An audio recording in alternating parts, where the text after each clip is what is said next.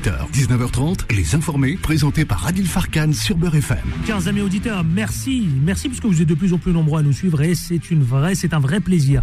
Alors c'est parti pour les informés. Nous sommes ensemble jusqu'à 19h30 et au sommaire, je vous ai préparé, eh bien, c'est le moins qu'on puisse dire, un beau programme bien chargé. D'abord, on va parler, vous savez quoi, d'un exploit. Un exploit mondial. La plus grande dictée du monde, ça se passera sur les Champs-Élysées. Clochette. Ah, la classe internationale, quand même. hein. Allez chercher la, plus belle avenue du monde pour aller faire un record mondial. Je dois dire que ça, chapeau bas. Ensuite, tout à l'heure, nous parlerons d'une association, un TikToker qui sera avec nous. Alors, je peux vous dire que c'est une star. hein. Il s'appelle Kimo vraie star de TikTok. Eh il est là, il a accepté volontiers de venir ici. Il sera avec nous juste après à 18h20 pour nous parler, eh bien, vous savez quoi, d'une cause qui lui tient à cœur, une cause humanitaire à but non lucratif. Il viendra nous dire les raisons pour lesquelles il a envie d'en parler. Et euh, ça se passe ici dans les informés. 18h30, le Quad Neuf avec Pascal Boniface. Et ensuite, les débatteurs avec deux personnalités, Gamal Abina et bien sûr Abdeslam Itache. Deux points de vue, deux regards différents qui viendront ici même se confronter pour les sujets qui ont retenu notre attention aujourd'hui. Nous parlerons de cette autorité, vous savez quoi, qui se perd, les professeurs sont agressés, les pompiers se font violenter, la police, pareil, les soignants du... Enfin bref, que se passe-t-il dans ce monde qui devient de plus en plus violent? On posera la question tout à l'heure. Ça être une clochette. L'immigration, LR copie le RN ou c'est le RN qui copie LR Alors on a envie de savoir. Clochette Ben, On en parlera. Macron, vous savez, le chef de l'État, il a parlé de décivilisation. Ça veut dire quoi? Tiens, c'est vrai ça. Ça, c'est une double clochette quand même. hein. Est-ce qu'il a raison? Est-ce qu'il a raison d'en parler? Est-ce que c'est un concept, la décivilisation? Parce qu'il y a une civilisation, donc maintenant il y a une décivilisation? Enlever les SDF parce qu'il y a les JO. Ah, pas terrible. Les SDF, vous posez problème hein, à Paris. hein. C'est le souhait du gouvernement pour les JO. hein. On va vous écarter, on va vous emmener en province. Allez, vas-y, enchaîne-moi la clochette quand même. Non, franchement, les pauvres SDF, déjà ils sont en galère, mais en plus on va aller les jeter en province. Tout ça pour donner une bonne image. Bah, faut s'occuper d'eux. Allez les gérer, allez chercher voilà, là où ça fait mal. Bref, on en parlera tout à l'heure. Allez, c'est parti, c'est tout de suite, c'est maintenant et en toute liberté d'expression. Les informés. L'interview. L'interview, vous savez, c'est avec une personnalité de du monde de la dictée. C'est le fondateur d'ailleurs, le père fondateur de la dictée. Il a écrit plusieurs ouvrages, il s'appelle Rachid Santaki. Quel honneur de vous recevoir Rachid, ça va? Merci Adil, ça va très bien. Vous savez que moi je vous kiffe, hein. je kiffe tout ce que vous faites. hein. Non mais c'est vrai, la vérité, c'est On vrai. le connaît bien Adil, en même temps ça fait longtemps. Ça fait longtemps, on se connaît très très bien, ça fait longtemps, effectivement. Rachid, un plaisir de vous recevoir ici. D'abord, vous allez nous parler, avant de parler de la dictée géante, ça se passe à la classe internationale quand même, hein. sur les Champs-Élysées. Hein. Vous, vous êtes un beau gosse hein, de la dictée. Ah, je sais pas s'il y a des moches de la dictée, je crois que Juste, juste, lancer, juste nous lancer un mot sur le dernier ouvrage que vous avez évidemment lancé il y a quelques jours. Oui, en fait j'ai publié effectivement un, thriller euh, euh, aux éditions, chez les éditions Libye et qui s'appelle Anissa. Et Anissa en fait ça parle d'une policière issue de l'immigration qui va euh, bah, se confronter à une affaire dans laquelle son, son, positionnement, son identité, ses origines vont être bousculées. Bon, on va en parler, on prendra le temps d'en parler dès la semaine prochaine. Vous serez mon invité et on parlera justement d'Anissa. D'accord. Le Avec 4 plaisir. juin prochain, un événement de grande importance, un événement d'importance mondiale, exceptionnel, qui va peut-être s'inscrire sur le record mondial, cette célèbre avenue des Champs-Élysées. Et ça se passe tout simplement avec vous, qui en êtes les pères fondateurs, la plus grande dictée du monde. Quelle idée folle Qu'est-ce qui vous est passé par la tête, Rachid Santaki? Alors, pour tout vous dire, ça a été une opportunité. C'est Ouais. surtout euh, euh, le comité des Champs-Élysées et une agence d'événementiel UBBN qui euh, bah, tout simplement tous les premiers dimanches du mois, du oui, tous les premiers dimanches du mois, la ville est fermée à la circulation et l'idée c'était de se dire euh, bah, d'organiser une dictée. Donc avec euh, l'agence euh, bah, et, et le comité des champs, on a travaillé sur une dictée où on aura euh, bah, 1700 personnes qui vont être rassemblées. 1700 personnes 1700 personnes sur toute l'avenue et qui vont faire euh, une dictée qui sera une dictée, euh, bah, pour le coup, référencée comme la plus grande du monde et inscrite au Guinness Book. Au Guinness Book Vous pouvez en être fier. Dites-moi, vous pouvez en être fier, Rachid Santaki? Oui, oui, je suis, je suis fier surtout quand je vois le chemin de la dictée, puisque la dictée, elle a commencé en 2013, j'avais dû dictée à Clichy-sous-Bois. Ensuite, avec euh, un acteur associatif d'Argenteuil, on a commencé à, avec la dictée des cités, qui est devenue la dictée pour tous. Moi, j'ai quitté le projet et effectivement, euh, bah, je mène des dictées géantes. Euh, je crois que je suis à plus de 500 dictées lues un peu partout, au Stade de France, dans toute la France et même à l'étranger avec les établissements français. Donc, euh, donc ouais, ouais, de voir, euh, de voir la dimension et l'ampleur de cette dictée, surtout celle des chants. En fait, tout le monde en parle, donc ça, c'est drôle. Bah oui, c'est pour ça que je suis. Non, mais on vous connaît évidemment parce que là, ce week-end, par exemple, il y a la dictée avec les élus. Ce week-end, ça se passe à l'Assemblée nationale. Exactement. exactement ah, on est d'accord. Effectivement, au Sénat, au Sénat, pardon. Au Sénat, pardon. effectivement, la dictée euh, géante de, de, de l'Assemblée des élus de France, effectivement. Alors, juste avec les élus. Et là aussi, elle est très attendue, me semble-t-il. Et effectivement, bah, en fait, c'est à guichet euh, fermé. Donc, il y a plus de 150 euh, élus qui vont participer à la dictée géante. Et en plus, l'élu qui fera le moins d'erreurs va remporter pour sa collectivité une dictée géante. Donc, j'irai organiser une dictée géante avec tout ce que ça euh, implique, bah, l'organisation, rassembler des publics, des ateliers, etc. Donc, donc effectivement, les, les élus déjà bah, se rassemblent autour de la langue française. En plus, Bravo. La, la, la, réception, elle est, elle est belle. Elle est très belle. Vous en êtes le père fondateur. Ça existe maintenant depuis combien d'années, euh, la dictée? Ça fait dix ans que je lis des dictées. Oui. Euh, dix ans que je lis des dictées. Et, euh, et c'est vrai que les, ces dimensions de record, elles sont arrivées depuis 2015, puisqu'à Saint-Denis, j'avais organisé euh, la plus grande dictée de France avec 900 participants. Wow. Et ensuite, il y a eu Drancy aussi, avec l'agence l'association Agir Ensemble, qui avait rassemblé beaucoup de monde. Et puis, il y avait Force des Mixités. Donc oui, c'est vrai que ça fait ça fait un moment. Rachid Santé, qu'est-ce que vous remettez des trophées de cette fameuse dictée?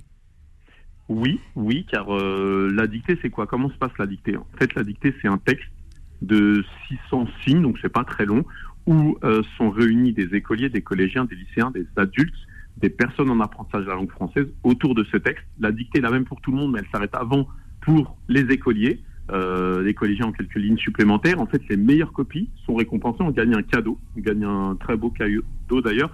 Mais l'idée, c'est pas forcément de mettre la lumière sur les cadeaux, mais plutôt sur ce temps où on se retrouve, où c'est cognitif, parce que la dictée, c'est vrai qu'on le, on la limite à, comment dire, à cet exercice scolaire avec la mauvaise note. Mais les dictées que je lis et que j'anime, ce sont des dictées où on n'est pas noté, où on s'amuse et c'est cognitif. Prendre le stylo, c'est un effort. Est-ce qu'il faut être un amoureux de la langue française, par exemple Non. Non, non, pas, du tout, pas du tout. En fait, il faut surtout, le, je pense que la première chose, c'est surtout ne pas avoir peur de se confronter, de faire des erreurs, parce que je dis souvent qu'on fait des erreurs, on apprend. Et c'est comme ça qu'on progresse. Donc non, non, il suffit juste d'avoir la curiosité. Et surtout, c'est important, à l'ère du numérique, en fait, on est hyper connecté, hyper aidé. Et je pense que c'est, ça fait du bien, en fait, de faire ce sport euh, cérébral, de s'amuser et, et de reprendre le stylo. Avenue emblématique, avenue connue mondialement, cette dictée à ciel ouvert, j'ai presque envie de dire. Hein. Comment elle va s'organiser? Comment elle se prépare, vous, en tant qu'organisateur, vous, en tant que père fondateur, justement, de la dictée? Le 4 juin euh, prochain, c'est bien ça, hein?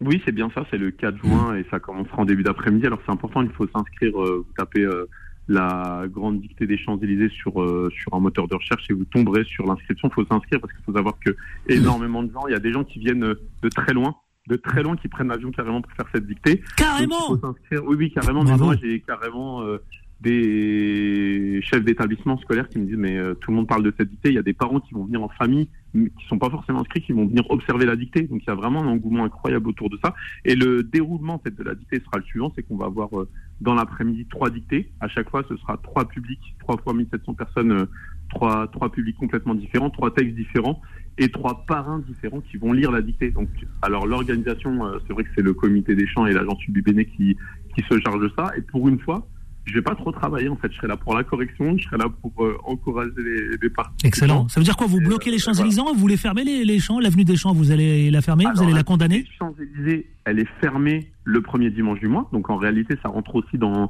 dans l'émission euh, du la, la, mission du comité des Champs-Élysées de proposer des animations parce qu'il y a les éliminations de Noël, il y a le cinéma en plein air et la dictée en fait ça va devenir une une, une activité à un moment comme les autres sur cette avenue. Donc l'avenue elle est fermée effectivement du la veille, je crois que c'est le matin très tôt, vers la veille jusqu'au euh, jusqu'au soir. Et en fait, pendant toute cette journée, on peut venir déambuler, euh, faire la visite ou euh, venir observer ça. Mais si je comprends Rachid Santaki, en réalité, vous, vous participez à promouvoir la langue française.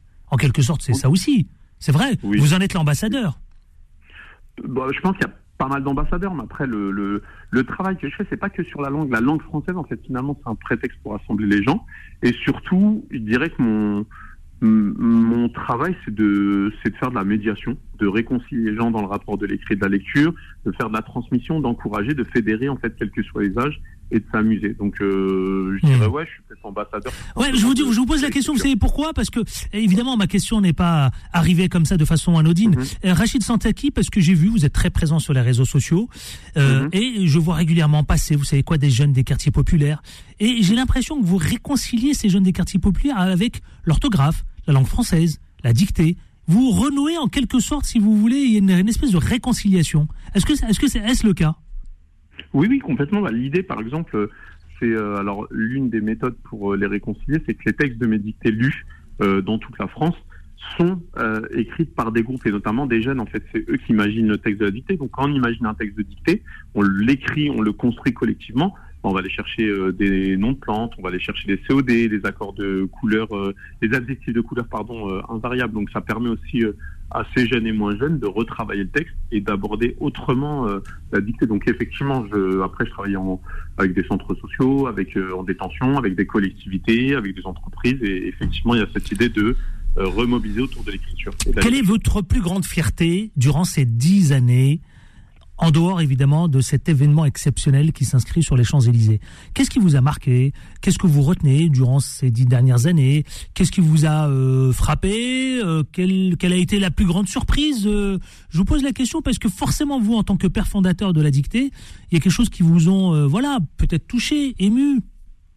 Ah, je pense que après il y a eu plein de moments forts. Je dirais, je dirais que la le moment le plus, euh, j'irais le plus, ouais, le plus fort, le plus, euh, le plus touchant, le plus émouvant, ça a été euh, la tournée que j'ai pu faire dans les maisons d'arrêt. En fait, j'ai fait une tournée nationale mmh. euh, en 2018. Et en fait, j'ai fait euh, une, ouais, une bonne dizaine, largement plus d'une dizaine de maisons d'arrêt où j'organisais la dictée avec des publics en détention, hommes, femmes, les surveillants, les enseignants, et c'était des moments magiques. Je pense que c'est les plus touchants.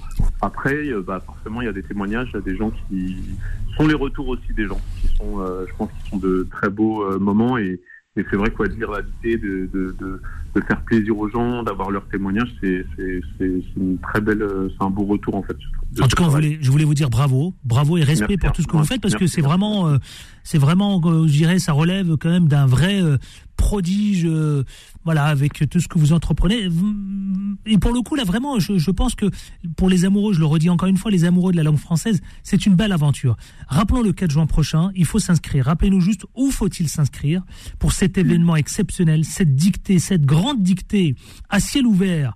1700 candidats maximum sont attendus, vous l'avez rappelé, et ça vient de partout dans le monde. Est-ce que vous pouvez nous donner tous les éléments pour celles et ceux qui veulent encore participer le 4 juin prochain à cette grande dictée mondiale Alors, il vous suffit de vous inscrire, taper sur un moteur de recherche la grande dictée des Champs-Élysées, et ensuite vous tomberez sur euh, l'inscription, vous inscrivez, et le 31 mai, euh, il y aura un tirage au sort et les gens recevront leur invitation. Et n'hésitez pas à venir jeter un coup d'œil. Jeter un euh, coup d'œil, allez-y, ouais. aura places qui euh, le jour de, sur l'avenue, parce que puis même c'est impressionnant de voir cette euh, exact. ciel ouvert. Est-ce que je peux, je peux dire, je peux vous dire que c'est un événement mémorable qui va s'inscrire dans, dans, dans, dans, dans, les 10 ans justement de votre dictée? La dictée pour tous? Oui, là, sur, là, pour le coup, sur la dictée géante. cet événement, oui, non, mais il n'y a pas de problème. Après, dictée pour tous, dictée géante, c'est à peu près la même chose. Désolé, je me suis mêlé les pinceaux. Non, non, non, pas de problème. La dictée, pour le coup, ouais, c'est, oui, c'est quand même euh, sur la, la, plus grande dictée du monde, sur la plus belle avenue du monde, oui, c'est quand même, euh, c'est quand même, euh, c'est exceptionnel. Donc oui, ça, je pense que ça va être mémorable, ça c'est clair. Vous êtes le père fondateur de la dictée géante. vous êtes aussi un auteur, hein, puisqu'on vous reviendrez la semaine prochaine nous parler de votre, de votre ouvrage, Anissa. j'ai juste envie de vous dire pour le 4 juin prochain, bah, battez-le ce record du monde. Allez le chercher. On lâche rien, vous le savez, c'est notre devise. Hein. effectivement.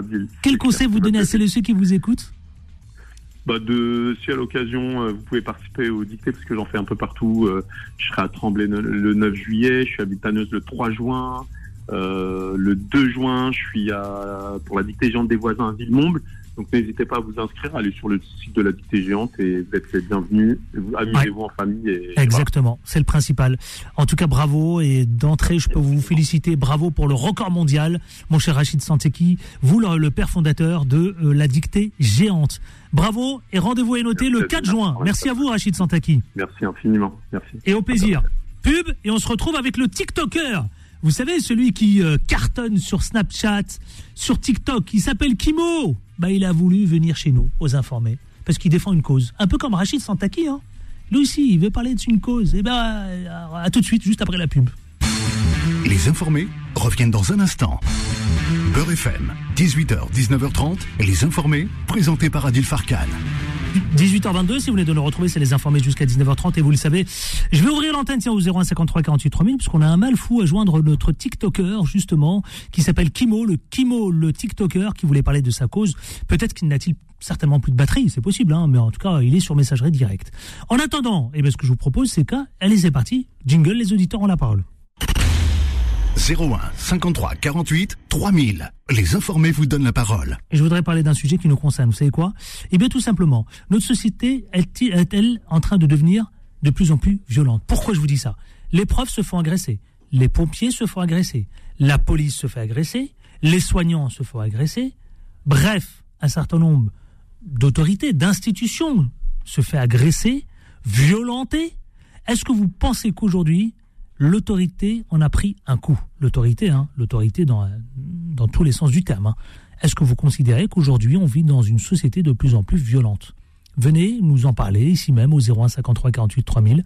Je vous attends tout de suite. Le standard est ouvert puisque évidemment c'est très important. Est-ce que vous personnellement vous percevez cette violence dans notre société? Est-ce que quand vous sortez, quand vous conduisez, quand vous allez avec vos enfants, quand euh, quand, euh, bref, euh, à l'école, à l'école par exemple, on parle d'un fléau, c'est celui de l'agressivité en permanence entre adolescents. Alors 01 53 48 3000, on vous attend tout de suite euh, au standard. Cela vous attend au 01 53 48 3000 pour parler de cette société de plus en plus violente. 01 53 48 3000. Les informés vous donnent la parole. Et tiens, je vais donner la parole en entendant vos appels, parce que je vous attends, je voudrais vous entendre partout en France, venir nous parler et nous donner votre point de vue sur la société. Euh, les débatteurs sont là, tiens, ils sont, ils sont présents sur le plateau. Abdeslamitage, bonjour. Bonjour Adil Farkan. Il représente Europe Écologie Les Verts pour le 95. C'est ça. Bien le micro, tiens.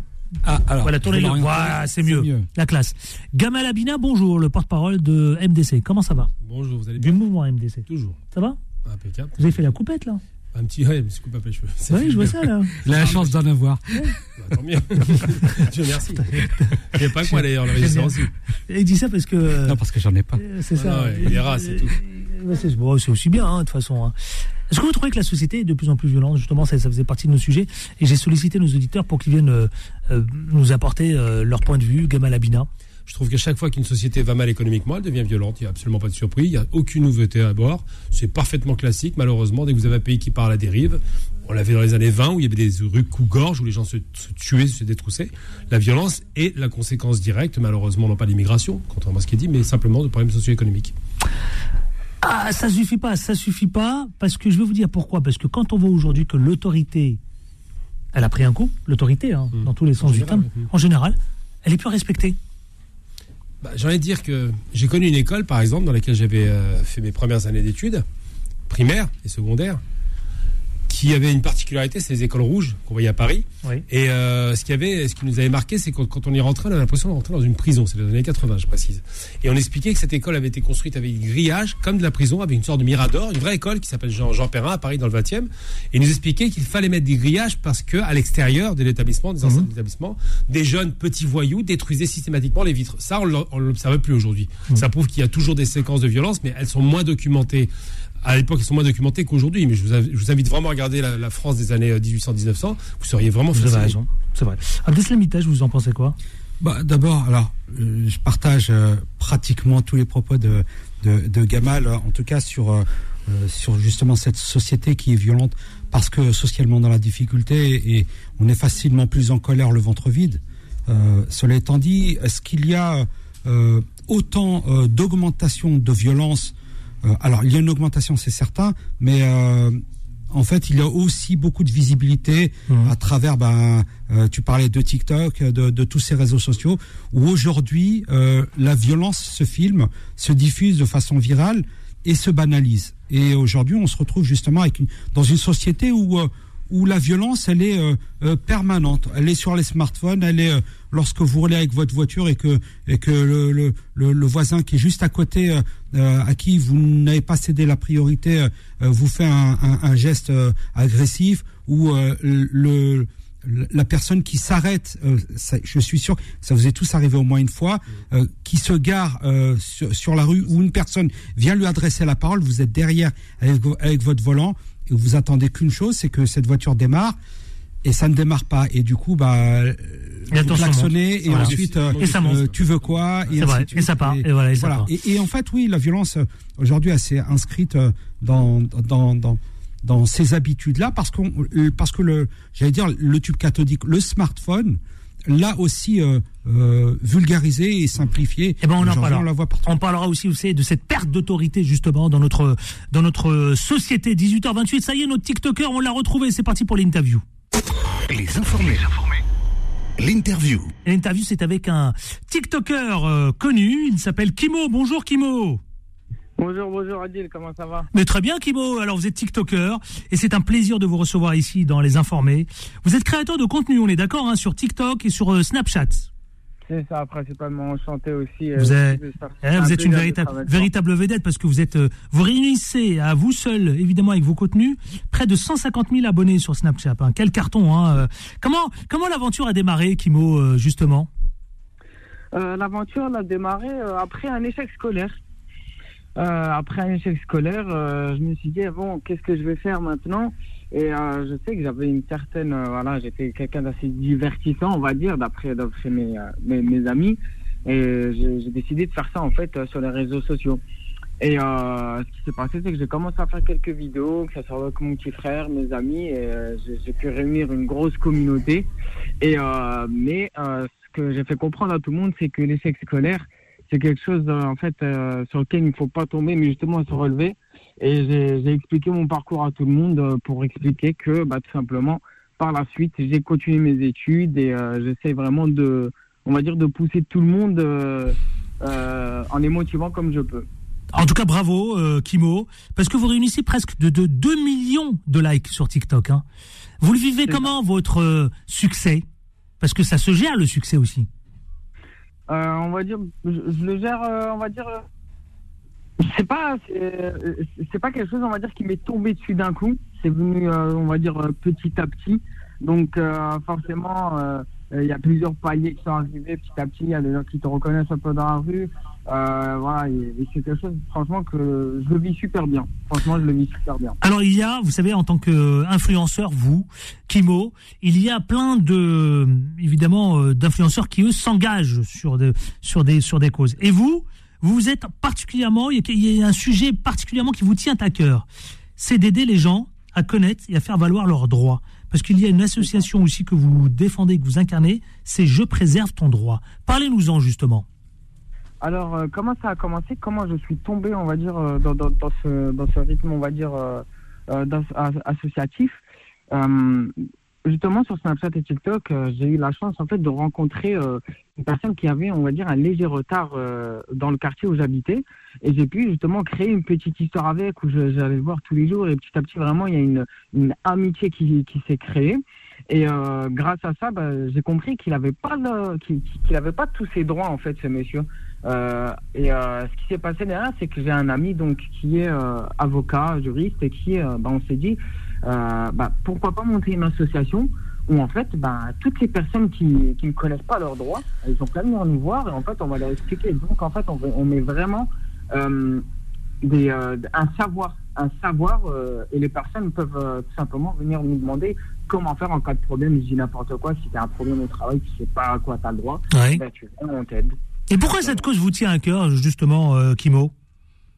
Euh, comme expliqué, euh, c'était c'était vraiment parce que euh, j'avais que- une personne qui s'appelait Fred. Ouais. Euh, ce Fred-là, il avait, euh, comme, comme je t'ai expliqué, il a un petit, il a un petit, un petit retard. Et je me rendais compte en fait qu'il avait pas, qu'il pas accès à tous ses droits. Il avait un, un, un- un logement insalubre. Il n'avait pas d'assistance. Et euh, quand, quand on a cherché justement avec mes amis, parce qu'on on l'aidait tous les jours, euh, je partageais ça sur les réseaux sociaux. Il y a eu vraiment un mouvement de solidarité dans la ville. Toutes Ouais. les personnes voulaient lui, euh, lui apporter à manger, l'aider à nettoyer son, son, logement. Et euh, derrière, on s'est rendu compte qu'en fait, il, il avait des droits euh, autour de ça. Et, et voilà pourquoi j'ai envie de vraiment de m'engager sur, sur ce côté-là. Et de vous utiliser, Kimo, votre, votre, votre influence, votre succès, votre évidemment force de frappe pour accompagner tous celles et ceux qui, qui veulent euh, mieux connaître leurs droits. L'association s'appelle Je préserve ton droit. Elle est présente où et comment, si celles et ceux qui vous écoutent partout en France veulent justement se renseigner Alors l'association, c'est Préserve ton droit, c'est ça. Et euh, on est euh, donc en Ile-de-France. Mais le but, voilà, c'est, je peux pas, je peux pas en dire plus, mais on va vraiment créer, on va dire, des événements où les personnes pourront venir physiquement. Pour l'instant, euh, comment ça se passe? On envoie tout simplement un message sur Instagram. On peut, euh, on peut organiser des appels avec les avocats et les juristes qui font partie de cette association-là. Et euh, bientôt, on va avoir des événements physiques. où On va pouvoir rencontrer les personnes et faire les démarches ensemble, en fait. Ouais, Ouais, parce que vous avez raison, Kimo. hein. Les gens ignorent euh, leurs droits en réalité. C'est vrai. Moi-même, on s'est rendu gens- compte de ça, c'est la vérité. C'est ça, parce qu'en fait, euh, le droit, euh, c'est quelque chose qui n'est pas très accessible. C'est pour, c'est pour ces Oui, raisons qu'en fait, il y a des avocats, il y a des, il y a des juristes, c'est eux qui ont ce savoir-là. Et euh, bah, c'est- une façon, en fait, d'aider les personnes bah, qui nous ressemblent et qui, qui ont des problèmes aussi et qui ne savent pas les gérer. Euh, Kimo, vous, influenceur, vous, le TikToker, si on veut vous suivre pour celles et ceux euh, qui veulent voilà, vous suivre, qui vous écoutent partout en France, comment ça se passe et dites-leur tout. Ah, merci beaucoup. C'est euh, donc c'est Kimo tiré du bas DJZ euh, sur euh, sur Snapchat et sur tous les autres réseaux sociaux. Et donc voilà, c'est là-bas où je partage tout- toutes mes journées. Allez voir, ça vaut le coup. hein. C'est très drôle, Et- c'est très, c'est très. Non mais c'est vrai, vous amenez vos vidéos de façon ludique. c'est sérieux, mais c'est ludique, ludique. C'est ça, c'est Ouais. ça. Merci beaucoup. Merci beaucoup. Kimo tiré du bas DJZ et donc allez le suivre sur Snapchat, sur euh, Instagram. Merci Kimo d'être venu euh, sur BFM dans les informés. Et, euh, et bon courage franchement pour la suite et pour cette belle cause. Nous, justement, je préserve mon droit. Et au plaisir en tout cas de, de, de vous suivre. À bientôt. Passe une très, très bonne soirée à tout le monde. Salut. Kimo, à bientôt. Merci. On marque une courte pause pub et on se retrouve dans une poignée de minutes avec nos débatteurs influenceurs, mais aussi vous-même au 0153 48 3000. À tout de suite. Les informés reviennent dans un instant. Beurre FM, 18h, 19h30, les informés, présentés par Adil Farkan. Ouais, les informés, les informés. Nous sommes ensemble jusqu'à 19h30, analyser, commenter et décrypter l'actualité. Dans quelques secondes, c'est le Quad Neuf. Le Quad Neuf avec Michel Taube, justement. Michel Taube, qui est le fondateur d'Opinion Internationale, un média en ligne. Il est aussi éditorialiste dans les médias, différents médias que vous retrouvez un peu partout. Alors, on va parler avec lui, vous savez quoi? Dommage aux policiers tués, euh, un homicide routier. Bref, ce soir, justement, Michel Taube va nous faire part de son billet d'humeur. Euh, messieurs, vous êtes prêts pour le débat Gamal Abina, comme toujours, Gamal Abina et euh, Abdeslamitash. Ouais. Et 01 53 48 3000. On vous attend pour nous parler de cette société de plus en plus violente. Je voudrais vous entendre, justement, venir nous exprimer votre point de vue. Est-ce que vous trouvez que la société aujourd'hui est de plus en plus violente? Perso, oui. Ça, c'est vrai. Quand on est dans notre quotidien, on s'en porte pour un rien ou pour un non. Eh bien, justement, on vous attend au 01 53 48 3000. Mais en attendant, le Quad Neuf, c'est parti. Les informés, le quoi de neuf Avec Michel Taube. Bonjour, Michel Taube. Bonjour Adil Farkan Ça fait bonjour moment. aux auditeurs de Beurre FM. Ah ben, ça fait plaisir de vous retrouver. Éditorialiste, mais également aussi euh, le euh, directeur de publication d'opinion internationale, le média en ligne. Alors justement, vous avez décidé de consacrer votre billet d'humeur sur l'hommage aux policiers tués ou pour l'homicide routier C'est à vous le choix. Un peu les deux. Un peu les deux, allons-y, Bah, allons-y. fait, euh, en fait, il y avait beaucoup d'émotions aujourd'hui pour rendre hommage à, à trois policiers qui sont bêtement morts parce qu'ils ont été euh, renversés par un, un chauffard qui était sous l'emprise de l'alcool, de la drogue. Et en fait, régulièrement dans l'actualité, on, on voit des victimes euh, d'accidents. euh, euh, Il y a l'affaire Palmade, il y a eu Yannick Aleno, le grand chef cuisinier dont le fils est mort au volant d'un scooter renversé par une voiture. Et en fait, il y a quelque chose dans le droit français qui est, très choquant, c'est que dans, ce genre de situation, on parle d'un homicide involontaire. Et lorsque quelqu'un qui est bourré, excusez-moi l'expression, qui est sous l'emprise de l'alcool, de la drogue, prend volontairement un volant et roule à bâton rompu, et, et ben, il met les autres en danger.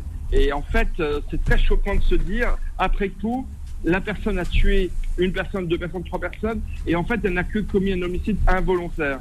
Et c'est vrai qu'il y a une responsabilité. Moi, je pense qu'on on est dans une société, on n'est pas assez responsable de, de ces actes. Et, et je plaide, je suis pas le seul à en parler, pour ce qu'on appelle un homicide routier, c'est-à-dire vraiment d'imposer un petit peu au juge des circonstances vraiment aggravantes lorsque quelqu'un euh, prend le risque de mettre les autres en danger de mort euh, parce qu'il prend le volant. Une voiture, c'est pas n'importe quoi, ça peut devenir une arme lorsqu'on l'utilise de, façon totalement inconsidérée. Et c'est vrai que voilà, je voulais passer un peu ce coup de gueule, coup de tristesse également.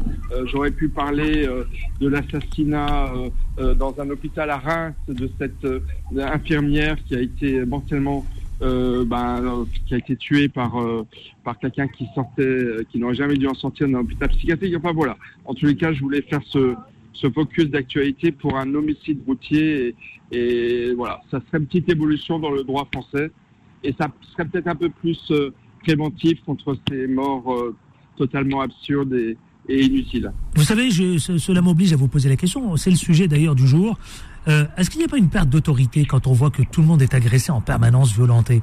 Ça va de des enseignants, en- ça part, ça passe aussi par les les, les, les soignants, les pompiers, euh, bref, tout le monde, la police. L'autorité, elle n'a pas pris un coup là. Il n'y a pas une perte d'autorité. euh, Il n'y a pas de plus en plus de violence dans notre société, euh, Michel Taube?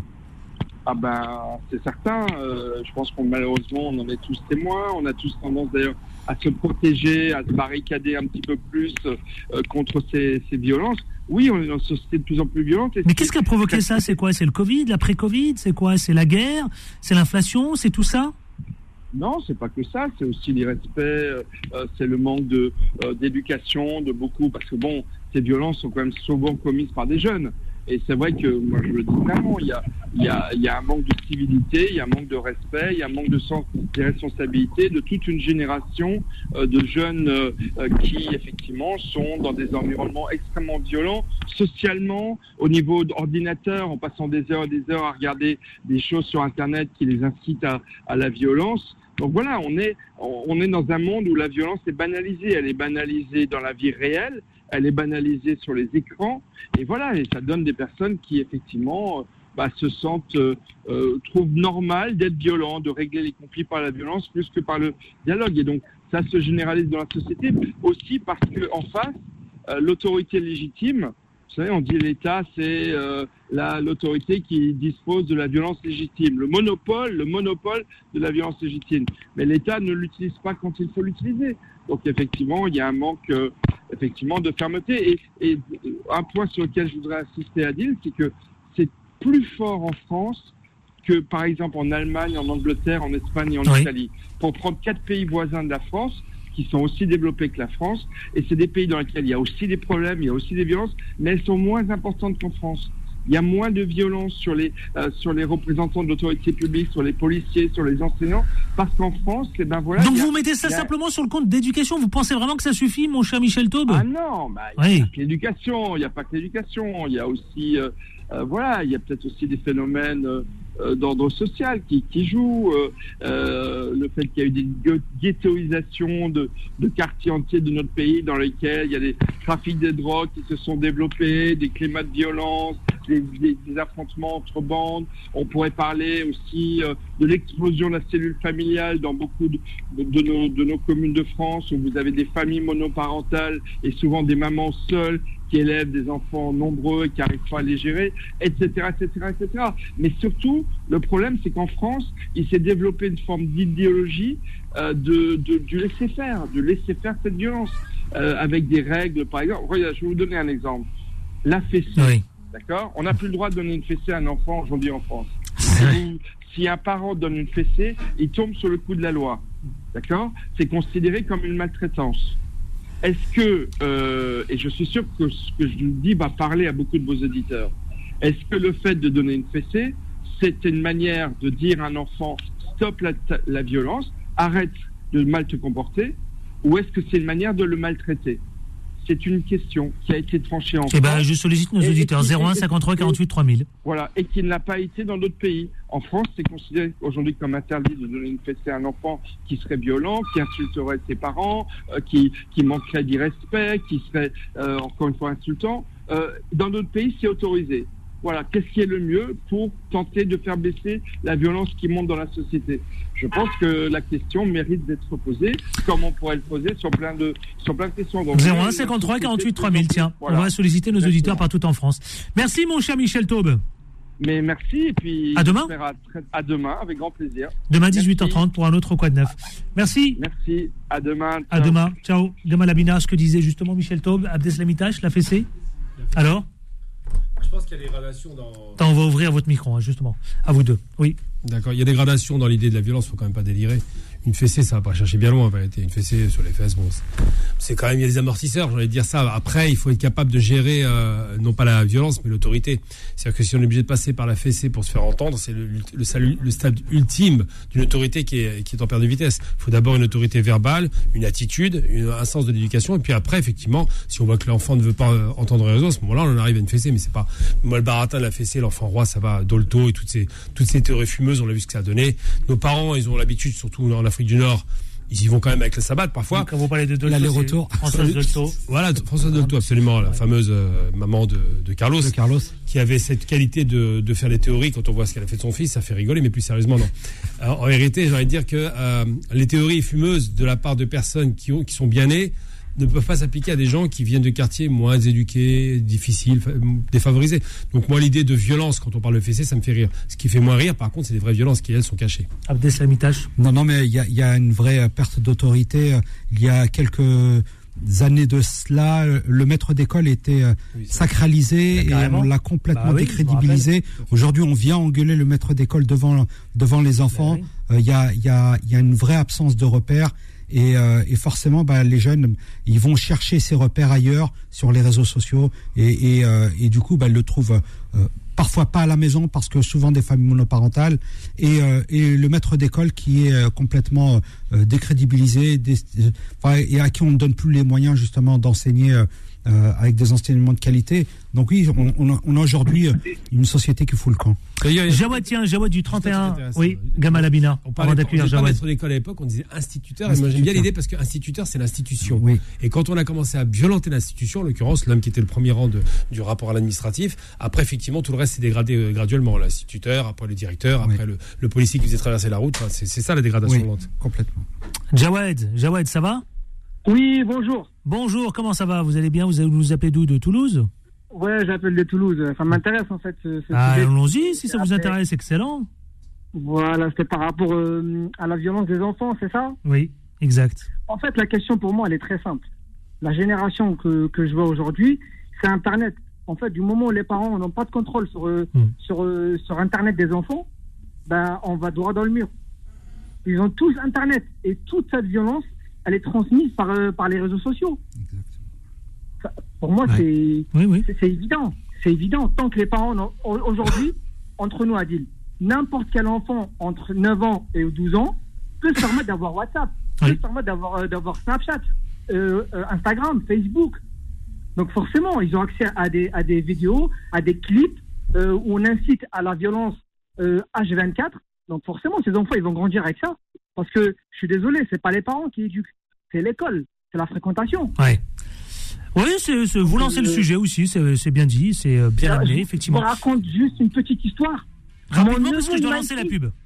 Je suis désolé, mon neveu, il m'a écrit sur, sur Facebook. Il a, il a 8 ans. Ah ouais, Il m'a dit Salut tonton, est-ce que ça va?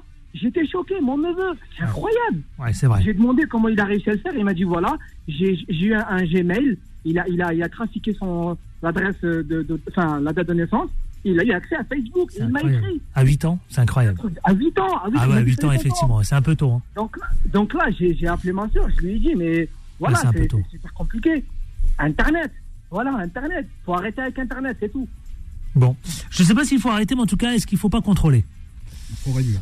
Voilà. Contrôler, mais à un certain âge, arrêter. Pour Bon. moi, Internet, ça commence à partir de 15-16 ans. Ben, merci pour Ah, votre intervention, Jawed. Voilà, merci beaucoup, il n'y a pas de souci. Bonne Faites journée. comme Jawed. Merci, bonne journée également. Faites comme Jawed 01 53 48 3000. À tout de suite, ne bougez pas, restez avec nous. Pub et on se retrouve avec nos débatteurs influenceurs. Les informés reviennent dans un instant. Beurre FM, 18h, 19h30, les informés, présentés par Adil Farkan. Et les informés, c'est avec Gamal Abina, mais également aussi Abdeslam Itache. Nous allons tout de suite parler de ce second sujet. Emmanuel Macron qui parle de décivilisation, vous savez quoi, ça fait réagir. Et beaucoup, beaucoup de- d'élus, de, politiques, de députés notamment, euh, qui étaient surpris. Alors lui, il alerte, hein, le chef de l'État, il alerte contre une décivilisation de la société. Comment doit-on le comprendre, Gamal Abina?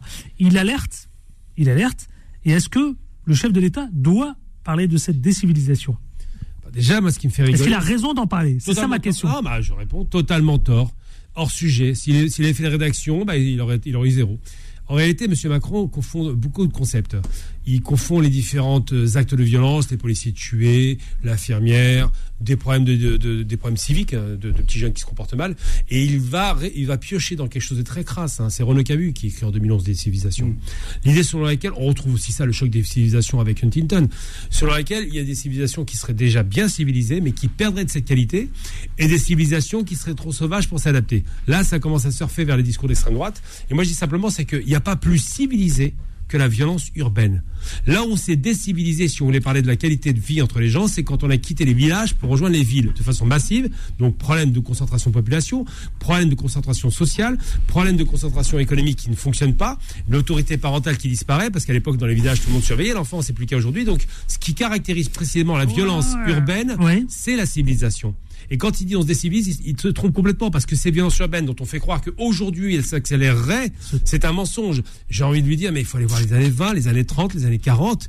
Mais dans les rues de Paris, c'était des rues coupe-corge, même Mais- au début du siècle Ouais, mais Gamal Abina, de quelle civilisation parle il, parle quoi Il fait référence Il est en train de faire, euh, il fait référence à des, question, des mythes civilisationnels où il voudrait faire croire que la civilisation en gros euro- euh, gréco-européenne, qui était brillante, qui était raffinée, dont l'eau coulait, les femmes étaient lascives, tout ça c'est pas vrai, ça, ça c'est des mythes fondateurs qu'on voit très bien. D'ailleurs, Rosenberg, Alfred Rosenberg, le numéro 2, idéologue nazi qui a, créé, qui a écrit Mein Kampf avec Hitler, enfin qui a, qui a inspiré Mein Kampf, il dit quoi? Il parle des mythes du XXe siècle parce que pour lui, le XXe siècle, c'est les Grecs, c'est les Allemands, c'est les civilisations blanches. Donc quand on parle de civilisation, faire très attention parce que le terme utilisé décivilisation, ça sous-tend qu'il y avait une civilisation très élevée de bon niveau qui se serait dégradée. C'est pas vrai. Aujourd'hui, il y a un problème social qui, a, qui est récurrent, ça arrive tout le temps. Je veux dire, on prend un exemple très concret. Révolution française. La terreur qui coupe des milliers de têtes. C'est civilisé, ça? Ensuite, la fin du coupage de tête, donc la peine de mort, s'arrête en 80. C'est civilisé, ça? Ensuite, les meurtres dans les années 70 d'Algériens, par exemple, c'était civilisé. Les skinheads, c'était civilisé. On peut revenir chaque fois sur les séquences de violence qui sont liées à l'économie, il n'y a pas de problème. Et des questions aussi du bouc émissaire, parce que c'est facile de montrer du doigt dans un petit épiphénomène. Il y a, il y a un fait divers très sale, on va en parler pendant des mois. C'est pas très sérieux. En vérité, quand il dit ça, c'est une façon de dire aux gens, et surtout la droite, euh, on va essayer de reprendre les choses en main. Il y a une loi qui va arriver sur l'immigration, des civilisations. Peut-être que l'immigration va dégrader la civilisation. Donc là, il commence à surfer avec des idées extrêmement sales et tendancieuses. Alors, Abdeslam Itache, Non, non, c'est- après les propos de Gamal Abina. Bah, euh, J'abonde complètement dans son sens et en, en effet, euh, Emmanuel Macron a sa responsabilité sur cette dite, et j'ouvre les guillemets, décivilisation, euh, parce que euh, de quelle civilisation parle-t-il?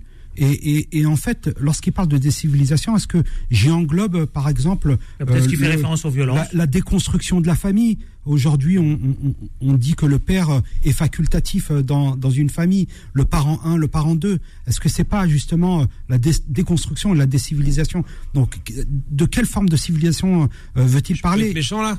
Vas-y, je t'en prie. Juste un petit, un petit coup de trace pour le plaisir, mais j'en pense pas un mot, mais c'est juste pour le plaisir. Quand on reçoit par exemple un groupe de drag queens sur les Champs-Élysées, est-ce que l'extrême droite a apprécié cela? Elle, elle considère aussi que c'est une décivilisation que de recevoir des gens qu'on considère, je parle pas de moi, mais ils considèrent. sur les Champs-Élysées ou Non, non, sur l'Élysée, sur l'Élysée, comme déviants, parce que certains l'extrême droite considèrent que ces gens sont déviants. Bon, ils sont un peu folkloriques, mais dans tous les cas, euh, certains pourraient considérer que cela, la présence de gens qui ont des orientations sexuelles différentes avec un style un peu drag queen, c'est une dégradation de la civilisation. Donc c'est vraiment très particulier de dire ça.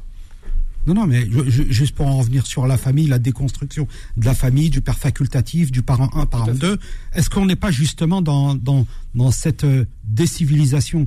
Donc, euh, vous voyez, et, à l'identique. Et en effet, euh, Camus, qui est, qui est un auteur d'extrême droite, qui avait justement titré son livre Décivilisation, est-ce que est-ce qu'on n'abonde pas dans son sens? Est-ce que l'on ne permet pas justement l'acceptabilité euh, de justement ce, mode de, pensée et que finalement on continue vers euh, vers une lepénisation des esprits, on dédramatise justement ces idées nauséabondes que l'on a combattues très longtemps. Mmh. Gamal, tu te souviens de cette époque où on combattait euh, le père et aujourd'hui, eh ben, on se retrouve avec la fille qui est complètement Précisons jusque dans la rue, tu peux le dire, jusque dans la rue. Hein. Oui, on, je l'étais tout autant. Et, mais ce que je veux dire, c'est que aujourd'hui, on, on dédramatise et, c'est devenu, euh, elle est devenue euh, fréquentable.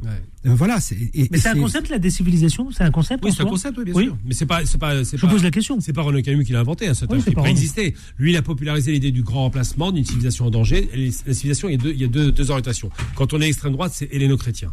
C'est typique. C'est-à-dire qu'on on lit la Grèce le monde hellénique et euh, le christianisme. Quand on est euh, de droite ou de, enfin, classiquement européen ou de droite ou de gauche d'ailleurs, on parle de civilisation judéo-chrétienne. C'est une façon un petit peu de se faire pardonner les crimes qu'on a commis dans les années 40. Et donc cette façon de parler de, décivilisation, c'est parce qu'on pense que ceux qui sont aux frontières de l'Europe, qui sont le monde en gros musulman, c'est le premier monde qui est aux frontières de l'Europe, est un, est un monde qui est dangereux et qui va dégrader la civilisation. Donc quand il en parle, bon, je pense pas que M. Macron, je répète quand même une chose très claire, ce n'est pas un raciste du tout. Ça c'est clair. On peut peut pas lui donner ses intentions. Par contre, dans les calculs politiques, lorsqu'il parle de cela, il fait pousser le curseur de telle sorte que lorsque M. Darmanin va sortir du, bois dans pas longtemps avec son, son fameux projet de loi sur l'immigration, où d'un côté il va régulariser, de l'autre côté il va taper, eh bien il montre du doigt des gens qui sont des sauvages. Et ils vont s'appuyer sur quoi? Sur des exemples comme la dingo qui a tué cette pauvre enfant là, qui était une malade mentale. On, se rendra compte rapidement qu'elle avait des problèmes psychologiques sévères. Eh bien ça, c'est un élément qui déstructure et décivilise, qui produit une décivilisation. Mais j'allais dire que dans les villages, vous avez des choses très sales, très violentes. J'allais dire qu'un type qui va rouler avec de, la, cocaïne, qui va tuer une femme turque, par exemple, enfin son enfant du moins, c'est aussi un phénomène qu'on pourrait dire être décivilisationnel, mais c'est pas vrai. C'est la caractéristique. Là, vous parlez de, la violence de notre société, là. C'est une violence qui est sociétale et qui est. Je fait état de la violence de notre société. Exemple de la civilisation, par exemple. Les drogues de synthèse qui ont été inventées par les nazis dans les années 20. D'accord? Les fameux, la pervétine. C'est une drogue de synthèse qui devait rendre les gens heureux. Donc c'était ça le but. Après, ça s'est dégradé, on a compris. Mais ce qui se passe, c'est que ces fameuses drogues de synthèse qui circulent de partout maintenant, c'est une horreur. Eh bien, elles sont l'aboutissement ultime de la civilisation occidentale. Il y avait des drogues naturelles par les plantes, ils en ont créé par, par le, principe actif des produits chimiques, des drogues de synthèse. Eh bien ça, c'est très utilisé. si vous allez aux États-Unis, ô combien civilisé, hein, c'est le premier fardeau américain, c'est ce qui tue le plus de jeunes, c'est une catastrophe aux États-Unis. Vous avez des zombies partout dans la rue, ils les appellent les crackheads. Eh bien ces gens-là sont des gens qui viennent de la civilisation, ils viennent pas d'un monde décivilisé. Mm. C'est ce qu'on appelle les zombies. Tout à fait. Aujourd'hui, ça s'est complètement dédramatisé. Hein, la drogue, le fils de Nadine Morano a été arrêté. Euh, Quelle blague Ça, c'est bien d'en parler. Non, mais, c'est cette donneuse de leçons, justement, sur, sur euh, le retour en force de l'ordre moral et, et, euh, qui sont incapables, justement, de d'éduquer convenablement leurs enfants et qui n'hésitent pas à tirer à boulet rouge sur les gens issus des quartiers. Pas d'accord. Mais c'est Il a pris de la drogue de bourgeois. Il a pris de la cocaïne. De, la cocaïne, oui. La drogue de riches. Abdeslamita, je posais la même question finalement. Est-ce qu'il existe ce concept de civilisation, décivilisation pardon Mais, mais c'est un repère. Euh, pour vous, euh, nous vivons dans un monde civilisé, pour d'autres, euh, pas du tout. Donc c'est une photo instantanée à un moment à un moment précis. Moi, je, je, pourrais vous dire qu'on est dans l'entre-deux. On est on a quand même des, une structure civilisée et civilisationnelle qui tend quand même à, à, à, à dévier ou qui est en difficulté. Pour d'autres, c'est beaucoup plus chaotique. Et pour certains, c'est idyllique. Et on est dans, dans un monde merveilleux où, euh, où euh, les gens euh, peuvent, peuvent afficher leur, leurs orientations sexuelles de façon complètement libre et, et, se balader complètement à poil dehors sans, sans choquer personne. Et pour d'autres, bah, ça les outre justement de voir ce, jeu, ce genre de Oh, choses. parce que Donc, cette voyez, déclaration, vous c'est savez quoi Elle a fait. Non, mais elle, elle agite la classe politique. hein. Tout le monde C'est a normal, c'est normal. parce Tout le monde a réagi. il y en a même, il parle, il parle des jeux, il joue sur les mots aussi. Alors, D'autres parlent de d'ensauvagement et certains parlent de, oui, finalement, décivilisation. Qu'est-ce que veut dire civilisé Parce que on- le Et terme d'autres est- parlent de d'ensauvagement. Voilà, ben, l'ensauvagement, c'était euh, évidemment c'était les, les propos qui étaient tenus à l'époque par euh, Chevènement. Euh, lui, il parlait d'ensauvagement ou de sauvageon plutôt. Pas Les sauvageons, plutôt. Il a parlé de sauvageon, puis Les l'ensauvagement est arrivé après. Après, c'est l'époque Sarkozy, puis après, évidemment, M. Darmanin. Mais ce qui est certain, c'est que qu'est-ce que veut dire civilisé Ça Mhm. signifie qu'on vit, et c'est ça l'ironie du sort, on vit dans des cités, avec des règles, des droits, un cadre. Ce qui se passe, c'est que les premières cités, elles viennent d'Orient. Elles viennent du Moyen-Orient. Euh, La fameuse cité de Babel, c'est là-bas qu'on a commencé à fonder les vraies cités. Donc les premières civilisations sont de là-bas. Il y a pas de Exact, problème. exact. Il n'y a pas de concours civilisationnel. Ça ne veut pas dire que les civilisations sud-américaines est moins bonne, puisqu'elle est aussi bonne. Mais ce qui se passe, c'est qu'aujourd'hui, on essaie de donner un sentiment d'une civilisation supérieure occidentale. C'est encore les euh, fameuses, euh, les, les fameuses thèses, thèses racistes du 19e siècle. Et à côté de ça, on veut donner le sentiment que le reste du monde, c'est des barbares. Ben, je vais donner un exemple très concret. Un monde qu'on connaît très peu en Occident, et on le connaît très mal, parce qu'on le- on le connaît à, à travers le prisme de la haine raciste, c'est le monde oriental. Le Qatar a fait une Coupe du Monde où il a démontré que c'était la Coupe du Monde la plus civilisée de l'histoire de la Coupe du Monde. Qu'on a tenté de boycotter. On a tenté de boycotter la Coupe du Monde la plus belles- civilisée, la des plus plus belle. belles. Belle pourquoi? Parce que sécurisée, parce que organisée, parce que propre, parce que pas de d'alcool, pas de dégradation, pas de violence, pas d'insultes, euh, que vous posiez un sac une heure après on vous le retrouvez, pas de vol. Enfin c'est quelque chose vraiment. Là on parle de civilisation de haut niveau. Est-ce que pour autant le Qatar est plus civilisé? Non. Le Qatar a plus d'argent et a une tradition civilisationnelle ancrée qui fait qu'on respecte les gens. La question qui doit être posée, c'est pas celle de la civilisation. On va pas faire de concours de barbarie ou de civilisation. La question qui doit être posée, c'est celle de d'abord l'éducation qui est essentielle, et celle des questions de dérive sociale. Le Qatar a le confort d'un pays très riche qui peut s'autoriser à ne pas y avoir Oui, de vol, oui. parce qu'ils sont riches. Et c'est certainement pas le, le caractère qui, qui- Il y a une teinte raciste dans le propos hein, quand on parle de civilisation. On se dit qu'il y, a- il y a des civilisations supérieures, inférieures, Les Blancs et les le blancs et puis le reste du monde.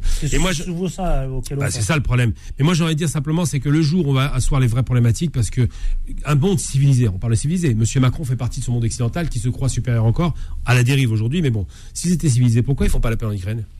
Comment on peut autoriser que des hommes meurent chaque jour dans des, trucs- dans des conditions atroces, des milliers de morts inutiles, des destructions massives, des viols, des massacres comme jamais Comment on peut continuer à alimenter une guerre et donner des armes et de l'argent à des gens qui de toute façon perdront Des la armes qu'on retrouve à Marseille d'ailleurs. oui, bien sûr. Et ces gens, comme on l'a vu en Yougoslavie, qui de toute façon perdront la guerre et vont perdre non seulement la guerre, mais leur territoire. Comment peut-on accepter d'alimenter ça? Monsieur Macron, s'il nous parle de civilisation, il aurait dû, comme un grand homme civilisé, se battre pour arrêter la guerre. J'aurais aimé entendre cela, et non pas parce que deux faits divers en France ont posé problème. Abdeslamitash, ouais, avant de passer au second sujet. Non.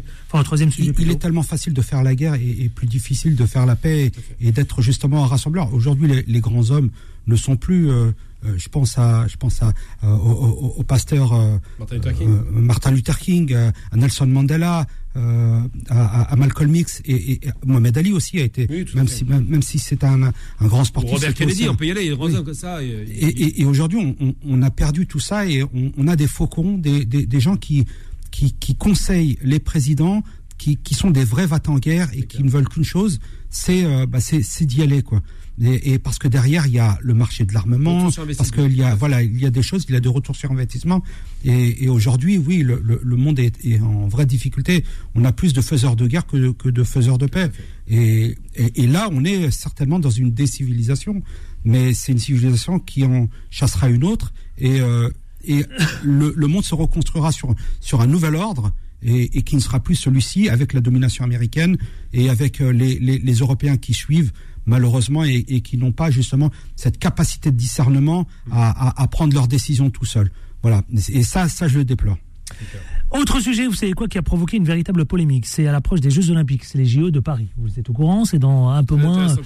Euh, JO 2024, donc euh, dans quelques mois. Le gouvernement, il souhaite, lui, désengorger les centres d'hébergement d'Île-de-France et il veut les, voilà, les pousser à quitter, les enlever de Paris pour les pousser vers la région parisienne, autant dire la, la province, franchement. Mon cher Adil, Franchement, là, je franchement. comme le docteur Ma- Majid Hussein, que je salue d'ailleurs au passage, Ah. j'aime beaucoup, parce qu'un homme formidable, je vous dirais, comme je vous le dis tout le temps, mon cher Adil, vous, vous me tendez une perche. Pourquoi? Parce Allons-y. que il y a un instant, nous parlions de décivilisation, mais qu'y a-t-il de plus cruel et de plus barbare que d'autoriser à ce qu'un être humain pensant, intelligent, parfaitement structuré, finisse par dormir dans la rue? Quelle civilisation, je vous le demande, autorise à ce que des gens, dans un territoire où il fait froid, où on peut mourir de froid, dorment dans la rue et lorsque le jour on fait des jeux, Et quel jeu On les met dehors. Ben, je vous donne un exemple. Vous savez qui avait fait ça avant, avant, euh, les Français maintenant, parce qu'ils veulent le faire? Mettre les SDF ou les prostituées un peu plus loin à la périphérie pour qu'on les voit pas, que ça fasse pas trop sale. Vous savez en quelle année on a fait ça? En 1936. Les nazis avaient dit bon, on va nettoyer la place pour que ça fasse rêver le monde, et on mettra les prostituées loin, les Roms loin, Exact. et faire en sorte que les rues soient brillantes et neuves. Alors tout le pays était travaillait que pour ça, pour séduire le reste du monde. On est au même niveau maintenant. Ah là là, au même niveau. Non, mais alors. C'est- C'est c'est purement scandaleux. Moi, je vous laisse juste imaginer la personne qui, qui sera en charge d'aller euh, Hmm. récupérer euh, ces SDF pour les faire monter dans le car et leur dire mais maintenant il va falloir partir. Vous comprenez Il y a les JO 2024, comme si euh, le- les. JO qui durent un certain temps euh, étaient plus importants que les gens qui, qui dorment dans la rue et plus qui meurent dans la rue. Euh, vous vous souvenez, moi j'ai fait partie des élus qui avaient dormi dans la rue. Ça avait été repris euh, Ah, euh, par, par, par différents médias où, où, euh, où un SDF m'avait mis au défi en disant bah, vous venez quand il y a des caméras, bah, venez dormir avec moi dehors. Et j'ai dormi avec lui. Bon, pour le coup, la veille il n'avait pas neigé, le lendemain non plus. Mais cette nuit-là, il a neigé. J'avais plusieurs centimètres de neige. J'ai failli mourir. Mais euh, et j'avais dit une phrase d'ailleurs, c'est vous savez, moi je suis là le temps d'une nuit et eux ils sont là le temps d'une vie. Et, euh, et, et c'est vraiment scandaleux et honteux et indigne de la part d'un pays qui fait partie du G7, de justement de se conduire de cette manière-là. Il, il ne trouve pas de solution tout au long de l'année pour euh, hé- héberger ces personnes-là, pour euh, construire du logement social, pour les s- C'est quoi, le truc C'est qu'il faut désengorger les centres euh, d'hébergement C'est ça Non, il faut pas les Ah engager. si, c'est ça. Non, en il faut une vraie politique On a besoin, on a besoin de. C'est comme, comme l'histoire des, des crèches. Parce que ça suscite quand même de l'inquiétude cette histoire-là. C'est comme l'histoire des crèches. A Alors je vous donne la parole juste après. On marque juste, euh, on fait une pub. Comme ça, ça nous laisse un peu plus de temps ouais. pour parler. À tout de suite, pub. Les informés reviennent dans un instant. Beurre FM, 18h, 19h30, les informés, présentés par Adil Farkan. Les informés, 19h18 précisément, c'est avec Gamal Abina, avec Abdeslami Tache. Le face-à-face continue. Les informés, les informés, le face-à-face. Continue plus que jamais. Vous savez quoi? Nous allons continuer de parler justement de ces JO avec ce transfert des sans-abri qui inquiète, qui interroge, qui pose des questions. Que faut-il faire? Parce que aujourd'hui, effectivement, est-ce que c'est pas le centre d'hébergement qui pose question Parce que la vérité, on va se le dire, c'est qu'il manque des chambres. La question, elle est là. Voilà. Et il manque des hôtels. Donc, est-ce que c'est pas ça aussi de de- d'inviter les SDF, voilà, en attendant que les JO passent, d'aller en province, en dehors de Paris, pour pouvoir faire héberger les gens qui viennent de l'étranger? Ce serait pas une bonne idée de faire les hôtels dès le départ et des places et des chambres et de construire ça il y a des années.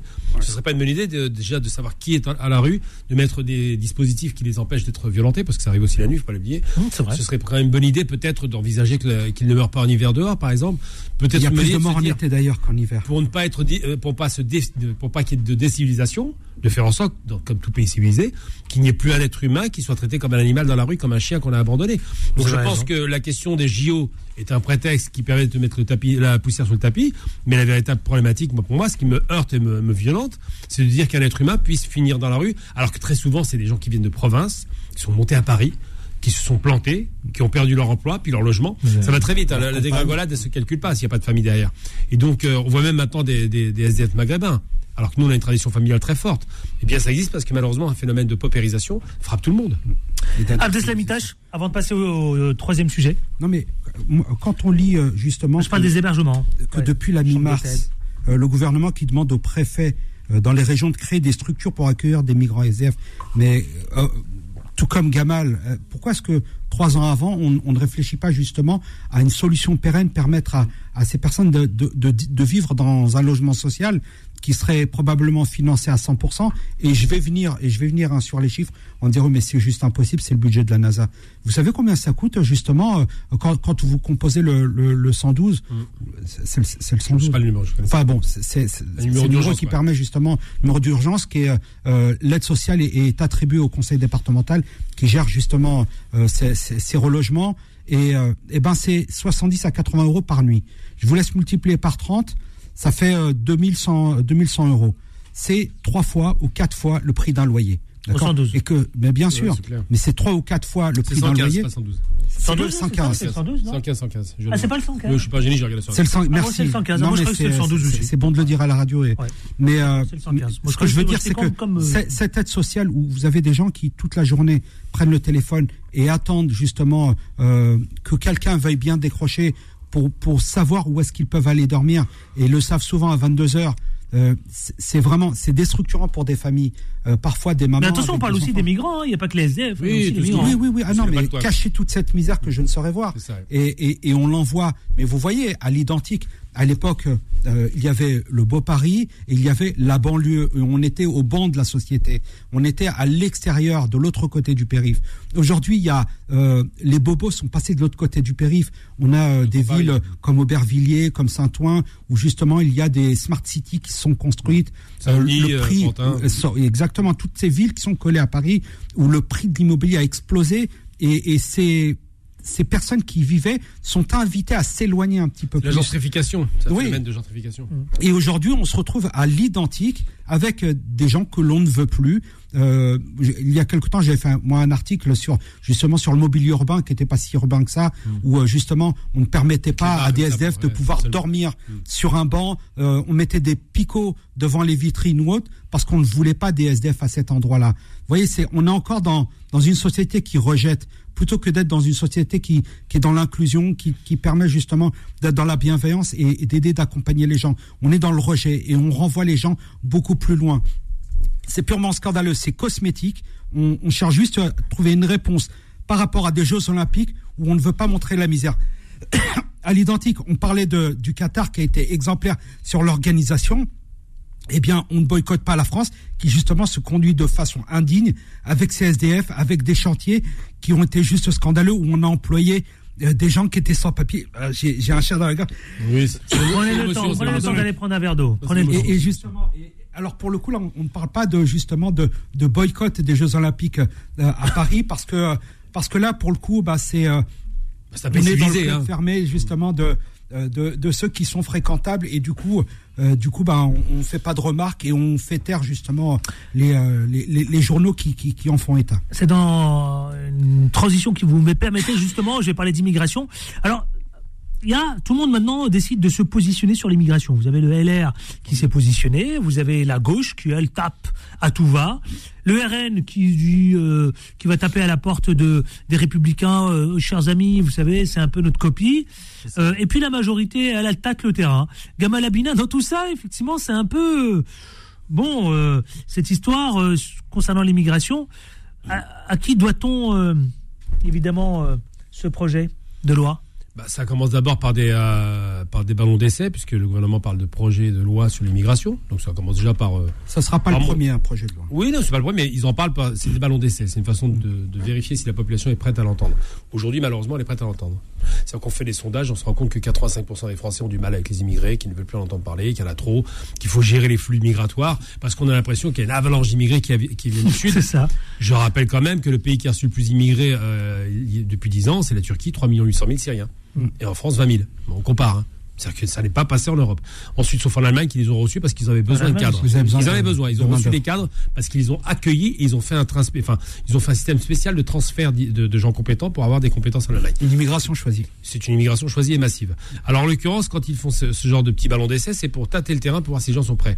Il y a 20 ans, on n'aurait jamais pu passer des, des- des propos comme ça. Il y a 10 ans, ça a commencé à pencher. Maintenant, on est dedans. Alors, j'ai envie de dire simplement que quand les LR qui sont à la traîne et qui sont complètement, complètement, euh, pratiquement, c'est un parti euh, qui est presque atomisé, Ils savent plus où tentent de surfer sur le Front National parce qu'ils sont pas à la hauteur de ce qui était le gaullisme, hein, qui ne parlait pas d'immigration, je le rappelle, jamais, ni Chirac, ni Ni Giscard, Chirac, ni Giscard. ni Pompidou, ces gens étaient de grands hommes politiques. Aujourd'hui, ils sont en À aucun moment. Hein. Jamais parce qu'ils avaient une hauteur ils avaient une, une vision de la France qui était une vision du travail.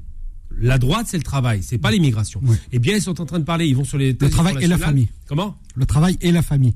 Et pas la patrie forcément, mais dans Ouais. tous les cas, le travail. Et ce qui est une valeur euh, conservatrice en substance. Euh, L'extrême droite, travail c'est l'immigration. Et euh, ce gouvernement qui Ça, c'est le travail, il a raison. c'est une sorte d'agrégat comme ça, le gouvernement qui est en place. Et bien, surfe aussi sur le Front National parce que le Front National est le deuxième parti politique de France qui a failli passe- passer à six points à la tête de l'État. Donc, ils savent, ils se savent en bonne position et ils ont raison, les FN, de dire, je dis Front National, ça reste un front. Hein. Je dis, Oui, je jamais le rassemblement, parce qu'ils rassemblent, ils rassemblent qu'eux-mêmes. Donc, euh, moi, je suis pas rassemblé par eux. Pour dire simplement, c'est qu'ils ont raison de dire que les gars sont en train de copier sur leur copie. Ils ont, mis- ils ont, ils jettent un petit œil, mais ils le font à quel moment? Ils le font pas au moment des élections. Hein. C'est pas les suicidaires, la, la droite. Ils le font hors élection. Ils lancent, ils lancent comme ça les ballons d'essai pour voir si ça marche, si ça accroche. Ils essaient de pousser le curseur pour montrer qu'ils sont plus en avance sur ces questions-là, alors qu'ils font du rattrapage. Et j'ai envie de dire que ce qui sert la soupe au Front National, c'est à la fois les LR et le gouvernement. Ils sont en train de préparer un pont d'or au Front National qui valide toutes ces thèses. C'est ça la problématique aujourd'hui. Abdeslam Itache, ballon d'essai? Alors, Non. tout, tout ça. Voilà. J'ai le temps? Oui. Allez-y, allez-y, Oui, allez-y. non, concernant euh, justement euh, euh, le Front National, comme, comme, comme tu le dis, euh, et, et, et j'abonde dans ton sens, aujourd'hui, la question qu'il faille se poser, c'est à qui profite le crime? Eh bien, au Front National. Et vous le savez très bien, qui a créé la vague? Le Front National. Et qui sort sur la vague? Les LR et la majorité présidentielle. Et ils sont persuadés que à ce jeu-là, ils, ils vont gagner. Mais vous le savez très bien que les Français prof- euh, préfèrent toujours l'original à la copie. Et que euh, Marine Le Pen engrange des points pour les, prochaines élections présidentielles. Et, de façon... Mais je suis prêt à mettre un billet tout de suite. Euh, moi, je vous assure qu'elle sera au deuxième tour. C'est probable. c'est- plus que Vous probable. savez comment on dit en allemand hein, Une copie, une pas le copie, on appelle ça un ersatz. Ah, les oui. Allemands des années 30, ils avaient fait beaucoup de copies de produits de synthèse parce qu'ils n'avaient pas les produits. Eh bien là, c'est pareil pour le Front National. Je vous invite à regarder un film formidable que j'ai vu, Ok. un vieux film qui s'appelle La Vague, un film Ah allemand. oui, bah oui. Ça régale et ça vous donne une idée de la façon dont on peut pousser la pensée à l'extrême. Voilà. Tout le monde l'a regardé, je pense, non? Je suis pas dedans, je, tout, tout le monde qui s'intéresse, hein, mais c'est un très très bon film qui, qui dit beaucoup de choses. Encore sur Netflix. sur le- ouais, bah ça serait bien que ce soit. Ah, il est sur Netflix? Oui, oui, il y est. Bah, Ah, ils l'ont récupéré? Ouais, ouais. Ils ont tout compris, hein. Fort, hein. Ils ont tout compris. La vague.